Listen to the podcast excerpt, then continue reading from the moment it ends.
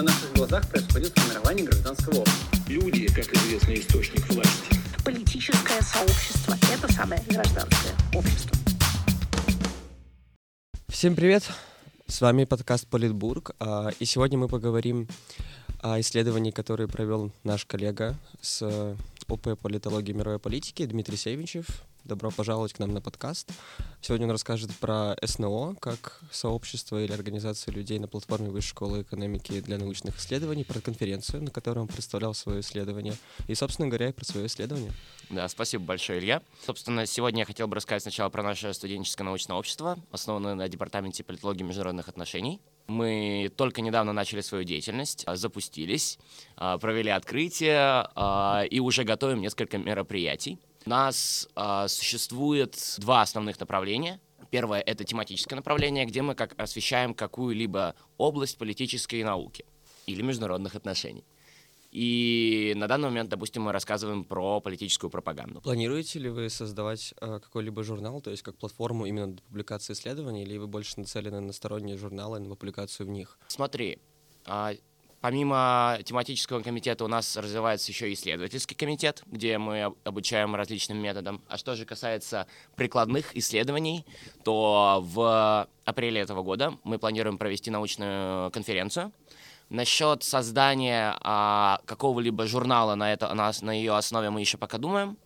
Но в целом мы видим большие перспективы в расширении нашего студенческого научного общества как крупная организация внутри э, департамента и университета, которая сможет продвигать студенческую науку. Но на самом деле э, создание студенческих журналов вещь достаточно сомнительная, поскольку, с одной стороны, это дает возможность всем опубликоваться, с другой стороны, это понижает качество публикации. И чтобы создавать свой собственный журнал, мы должны быть уверены в том, что уровень публикации будет достаточно высокий. И в целом у этого журнала должно появиться хоть какое-то максимальное уважение в академическом сообществе.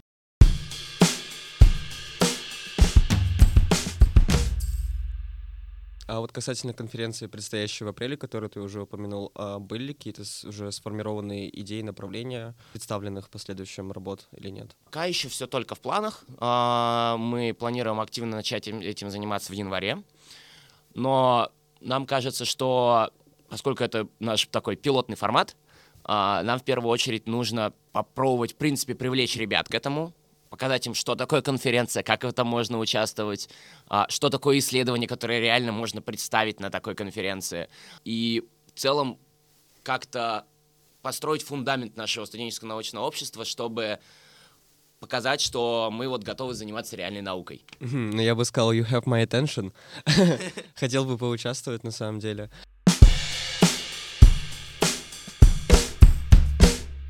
Касательно именно вот конференции, которая проходила в СПБГУ, как я знаю, ты даже занял призовое место на конференции. Расскажи пару слов, какой был повестка конференции, выступление, может, что-то понравилось, что-то не понравилось, скорее всего. Да, на самом деле это была конференция, опять же, студенческого научного общества СПБГУ. За счет такой монолитности СПБГУ, а не, а, а не тому, что она, расп... она не расположена в четырех городах, в отличие от вышки, у них есть а, такое вот недавно развившееся крупное общеуниверситетское СНО, объединяющее все направления вообще в университете. Это своеобразная вещь, но она позволяет, на самом деле, очень много участвовать в различных грантовых заявках и так далее, поэтому я очень надеюсь, что в Вышке тоже сможет такая а, структура развиться. Конференция была многонаправленная, то есть там химики, физики и поэты и лирики, вот, то есть от исследований Арктики и каких-либо там, не знаю, химических соединений до вот а, каких-то политических процессов. Лично я принимал участие в секции, посвященной феномену политических неудач, организованной совместно с СМП РАПОН, это Совет молодых политологов Российской ассоциации политических наук. Вот. И на самом деле, с одной стороны, мне понравилось писать статью на эту тему. Очень благодарен моему научному руководителю, Семенову Андрею Владимировичу. Мне было интересно представлять свой доклад. Однако, я бы, честно говоря, сказал, что местами уровень докладов не дотягивал э, у многих участников. Были тоже хорошие доклады, которые мне было интересно послушать. Где-то не хватало вот какой-то четкой структуры исследования и понимания цели, понимания метода и так далее. То есть Некоторые доклады были уровнем школьных докладов. Ага, хорошо. Как ты вообще оцениваешь разницу, я бы сказал, направления школ политологии? Потому что, я думаю, можно было заметить а, разницу не только подготовки, но вообще инструментов, методологии или глубины исследований, которые преподносились в СПБГУ, и политологами, которые представлены их школой, и политологами, представлены Высшей школой экономики. Смотри, а, во-первых, у них отсутствуют во многом прям прикладные исследования, им их явно не хватает. Ну, это мой взгляд, возможно. И у них школа такая более теоретическая и критическая. Вот. И на самом деле мне это поразительно с учетом того, как у нас продвигается возможность там более прикладного какого-то исследования, основано на каких-то данных, основано на какой-то структуре. И на самом деле меня это немножко поразило, но мне показалось, что это просто другая направленность э, университета.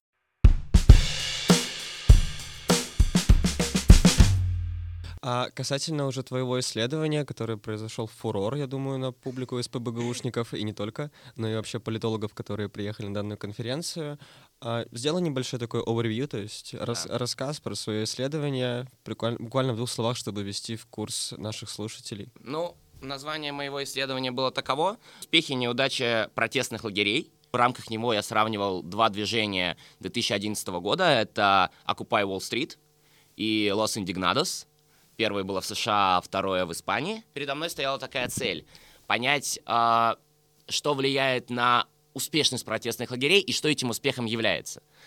И на самом деле, для начала поясню, что такое протестный лагерь в целом.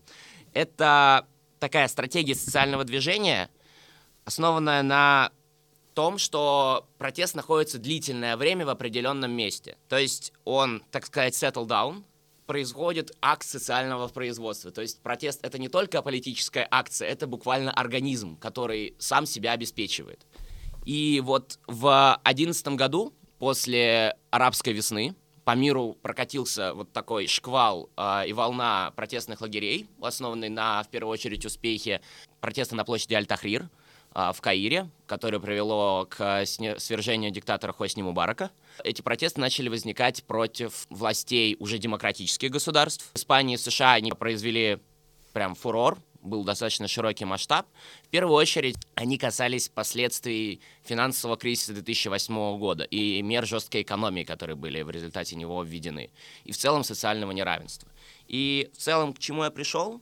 Том, что сама стратегия устраивания протеста, то есть где он будет проведен, как он будет проведен, а там достаточно много сложностей. Например, чаще всего удобнее а, чтобы у протеста рядом был такой safe space в виде какой-то парковой зоны, где гораздо проще, допустим, засесть и обороняться от полиции.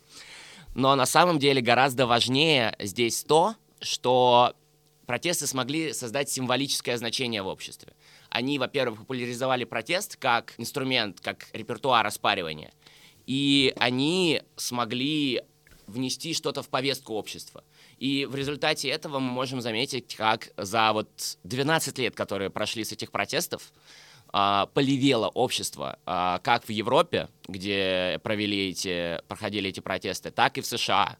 Почему ты говоришь поливело? То есть в каком значении, как мы это можем оценивать? И такой further question, следующий вопрос, который хотел бы я тоже услышать ответ.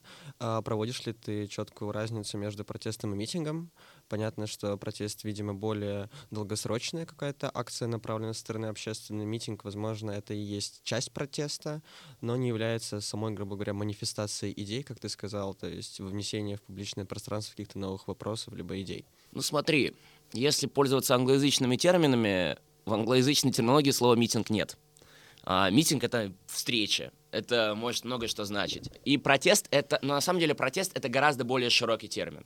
В протест может входить как митинг, демонстрация, не знаю, стачка — что угодно. А, не знаю, по-английски называется sit-in, это когда люди в каком-то месте берут, садятся и ждут, пока их не, ждут, пока их не разгонят. Да, мы прекрасный пример знаем э, митингов, которые проводились в 2012 году в России, когда Илья Яшин и Немцов как раз использовали данную стратегию, дабы продемонстрировать, во-первых, не агрессивный, не non-violence э, подход э, к протестам, дабы избежать потенциальных столкновений с полицией, и агрессии со стороны полицейских. Да, на самом деле. И таких тактик огромное множество. Они в первую очередь писали, и называли их repertoires of contention. Сидни Терроу и Чарльз Тилли. Хорошо, а вроде разобрались как раз с вопросом разницы между протестами и митингами, да, как бы протест это, возможно, даже э, является просто позицией человека касательно либо какого-то вопроса с желанием демонстрировать несогласие, либо желание демонстрировать противодействие чему-либо.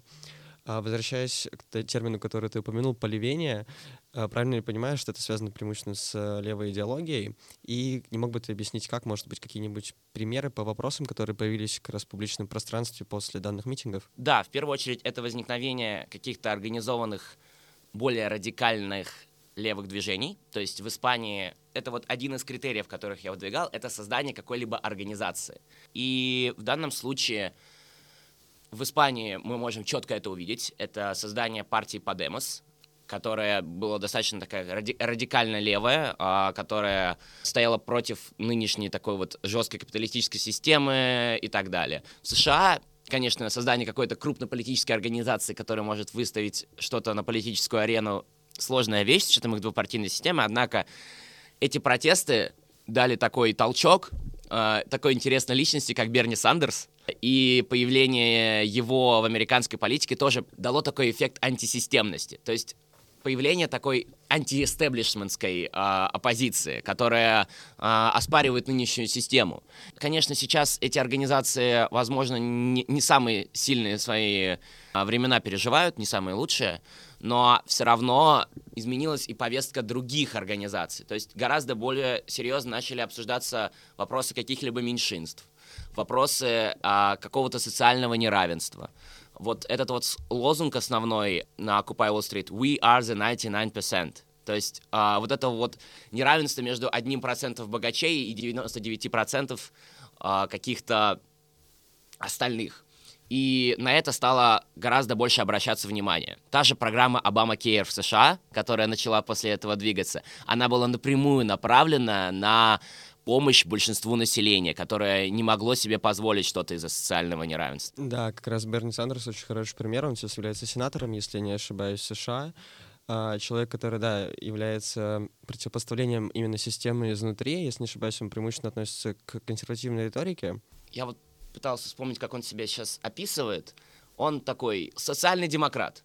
По европейским меркам он прям вот социальный демократ и, и не больше. По меркам США это, конечно, прям радикально левый политик. Как мы помним, правое-левое деление, оно относительно.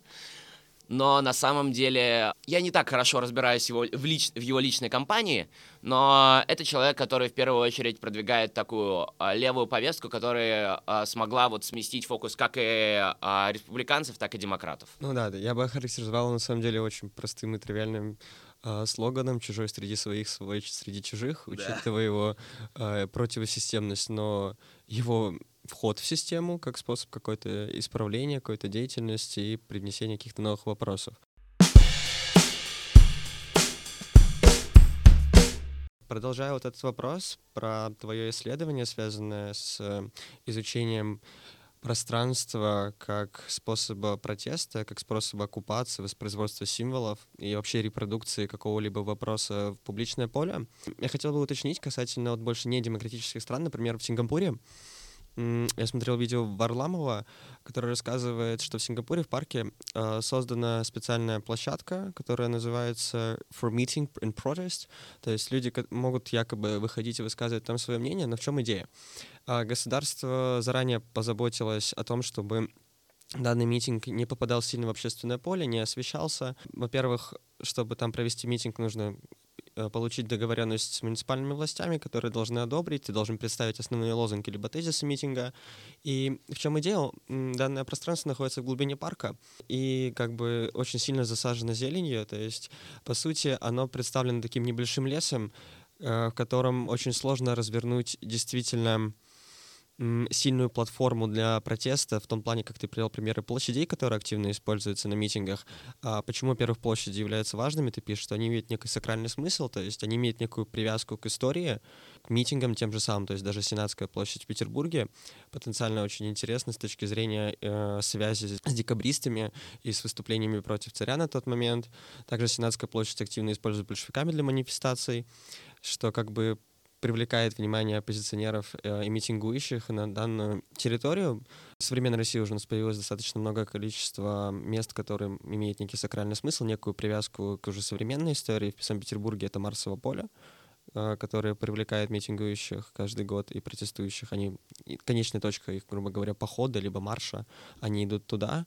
А в Санкт в Москве это стала Болотная площадь, но Болотная площадь более негативный пример, с моей точки зрения, с точки зрения ее расположения, и как власть смогла в 2012 году, например, э, я считаю, затащить туда, даже при помощи оппозиционных лидеров, туда протестующих, потому что если мы посмотрим на саму характеристику Болотной площади, это, по сути, остров, со сторон окружен, окруженный мостами, что, конечно, стало очень легким процессом для полиции и для ОМОНа окружить и в последующем сжимать просто кольцо вокруг протестующих, которые, в принципе, чувствовали себя беззащитно и были замкнуты без возможности выйти или развернуть протест в другую сторону. Что касается площадей центральных, а, это мы видим на примере Испании, которую я рассматриваю в своем исследовании. Почему это всегда площади?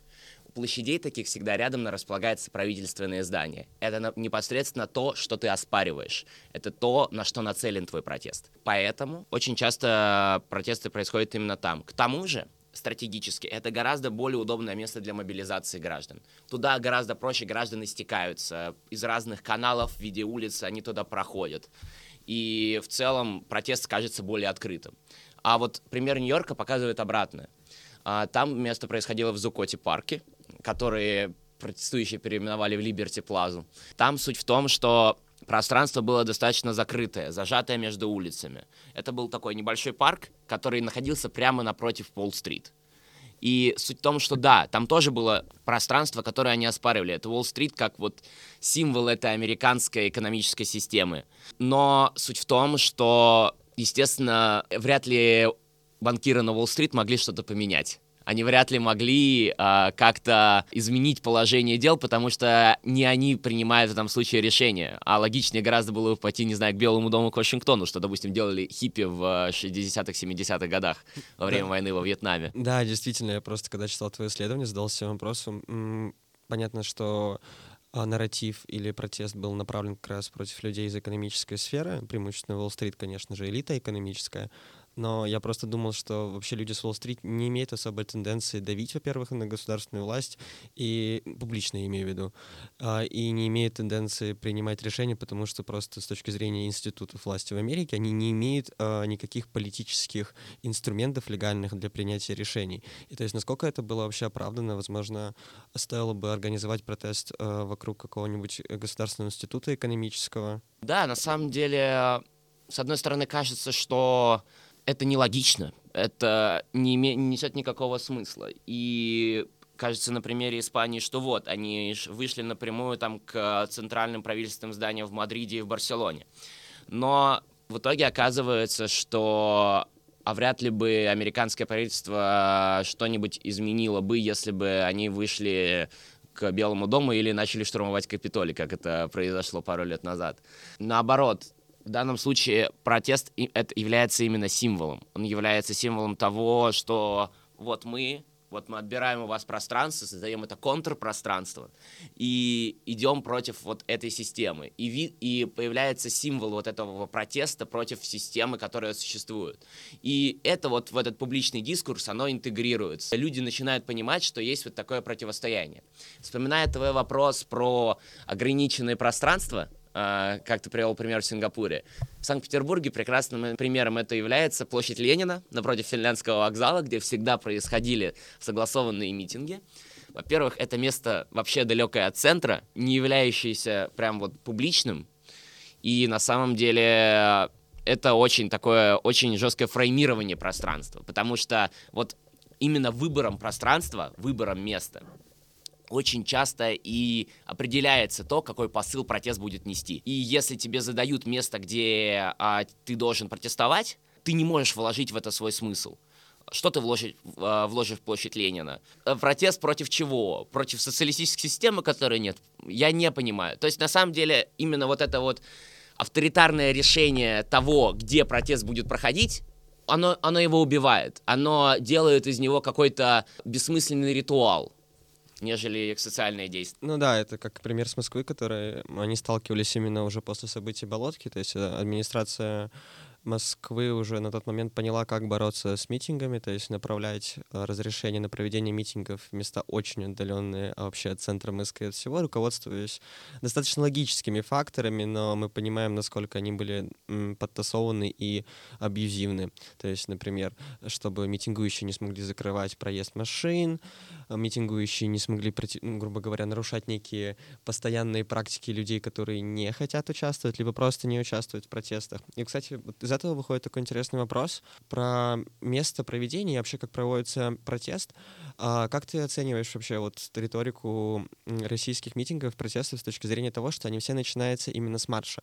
То есть, если мы посмотрим наиболее масштабные митинги и протесты, которые происходили в 2012 или в 2018 году, они были сформированы следующим образом. Люди шли именно маршем, то есть по улицам на определенную точку, чтобы потом уже встать там и начать протестовать.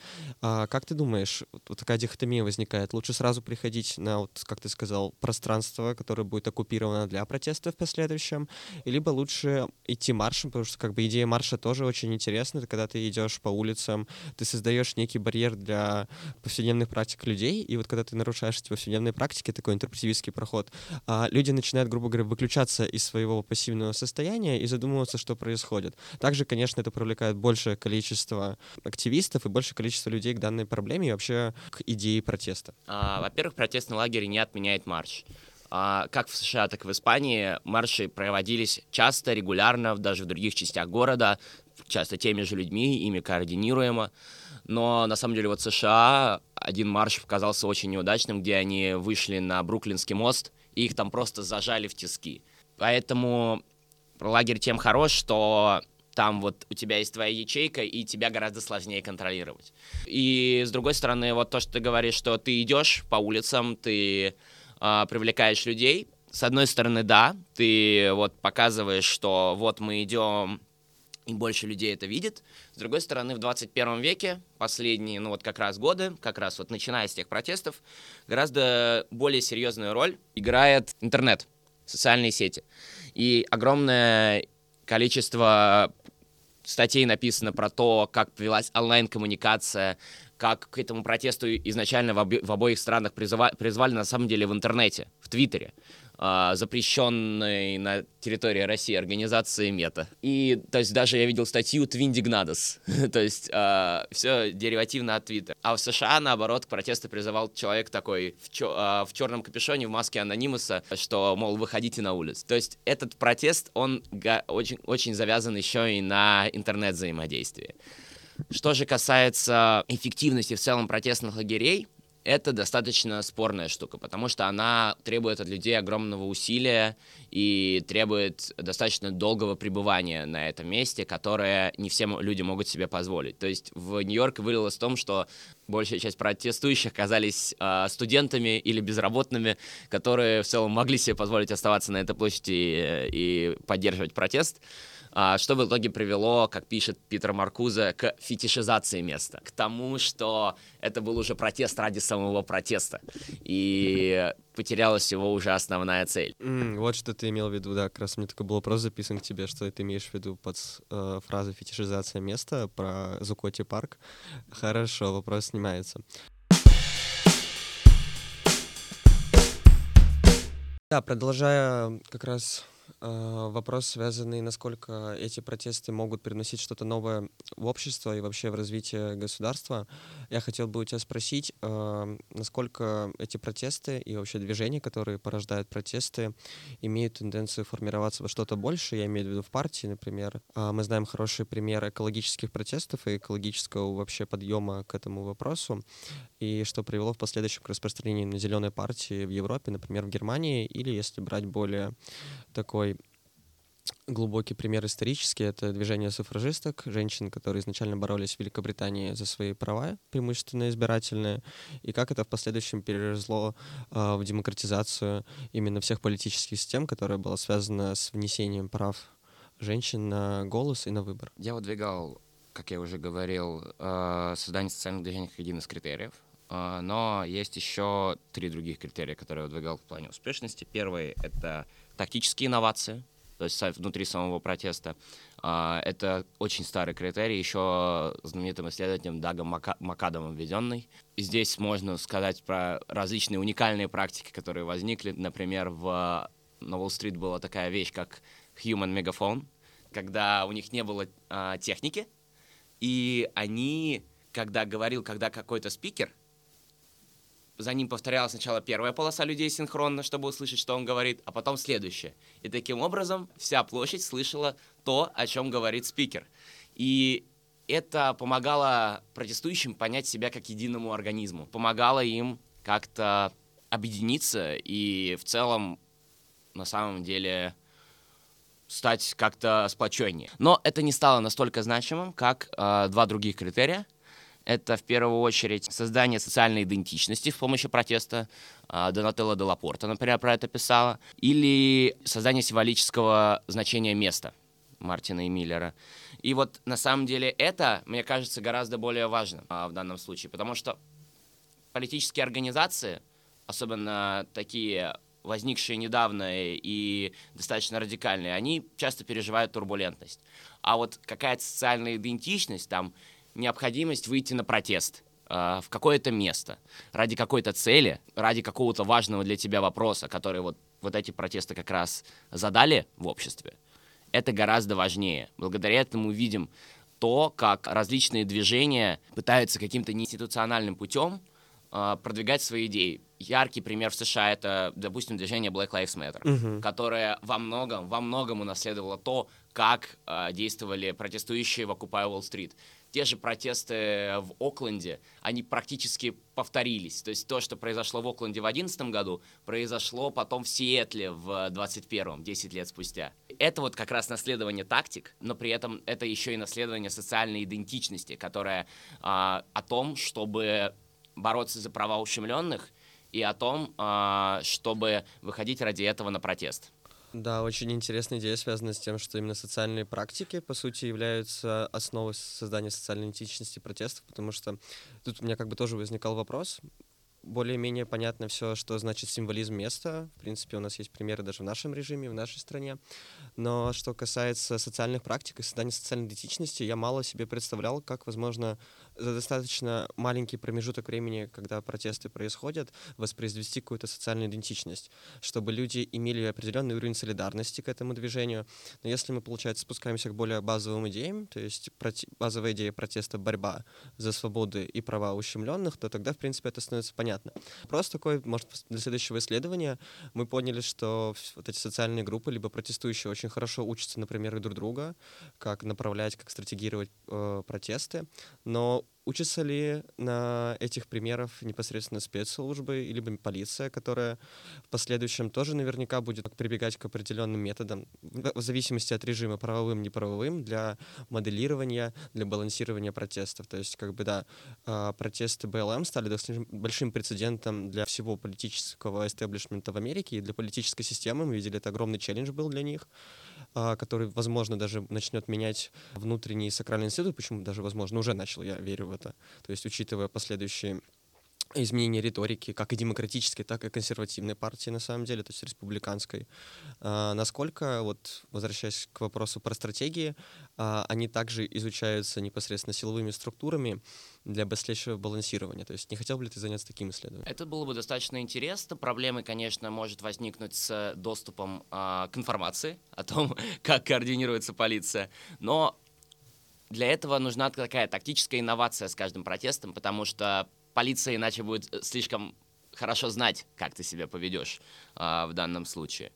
И протест будет достаточно легко э, завершен, закрыт и так далее. На самом деле мне было бы все еще интереснее развить то, как э, сами протестующие именно координируются между друг с другом, не только сравнивать протесты, но и соединять между ними такие э, линии, которые соединяют различные точки и показывают то, как они действуют.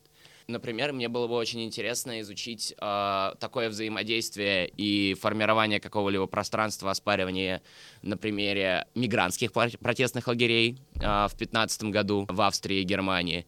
Или вот на примере как раз упомянутых сегодня экологических организаций и их достаточно, я бы сказал, международного взаимодействия и координации. на самом деле это все очень взаимосвязанные структуры. Я бы очень хотел попробовать сетевой анализ к этому применить. И в целом, в целом, возможно, посвящу этому мой диплом. Прекрасная нота, на которой, я думаю, нам стоит закончить. А, также, если вы хотите прочитать само исследование именно в письменной форме, либо посмотреть презентацию, я думаю, мы опубликуем ее, да, Дмитрий? Она будет опубликована в сборнике а, конференции СНО СПБГУ на самом деле будет в открытом доступе ну, до конца года, скорее всего. Но если что, можете просто написать мне, я вам его пришлю. Ну, я думаю, мы договоримся с тобой насчет публикации э, в нашем канале Политбурга, а, на который конечно. подписывайтесь, пожалуйста. Мы ждем вас всех и очень любим. Спасибо, Дмитрий, за увлекательную беседу. До скорых встреч. С вами был подкаст Политбург. Дмитрий. Илья, спасибо большое за приглашение. Спасибо за то, что позволил рассказать о таком важном